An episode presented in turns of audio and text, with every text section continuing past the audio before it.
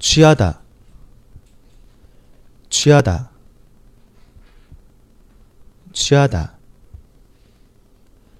봄철을 맞이하여 특별한 체험을 하고 싶은 사람들과 자연에서 휴식을 취하고 싶은 사람들이 많이 찾고 있다. 네. 취하다라는 것은 크게 두 가지 의미가 있어요.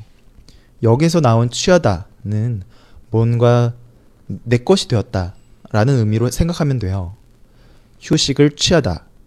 휴식이라는 것을 내가 가지고 와서 내 것으로 만든 거예요. 그러니까 휴식한다, 쉰다 라는 그런 의미인 거죠. 근데 취하다라는 말은 이런 것처럼 뭔가 내 것이 되었을 때 사용하기도 하지만 뭔가에 빠져버렸다 라는 의미로도 사용해요. 예를 들면 술에 취했다, 꿈에 취했다 이런 식으로 사용하는데요.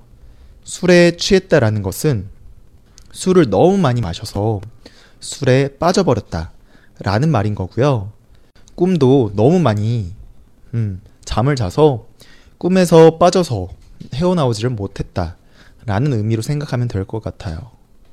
이것도 이렇게 생각하면 쉬워요. 뭔가 내 것이 되고 내 것으로 만드는 것이다 라는 의미는 같아요. 그런데 그게 좀 너무 강해가지고 내가 거기에 빠져가지고 정신을 못 차리게 될 때 이런 표현을 사용하는 거예요. 자, 술을 취하다 라고 하면 술을 내가 가진 거예요. 술을 내가 얻은 거예요. 내가 갖게 된 거예요.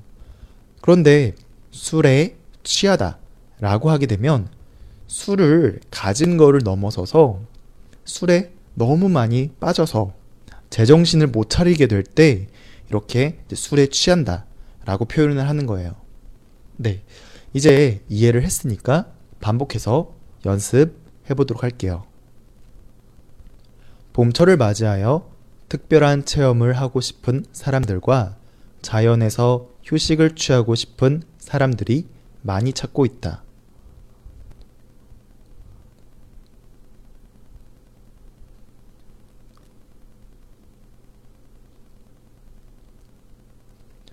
적극적인 태도를 취하다. 적극적인 태도를 취하다. 적극적인 태도를 취하다.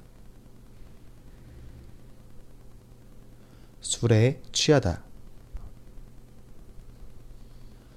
술에 취하다. 술에 취하다.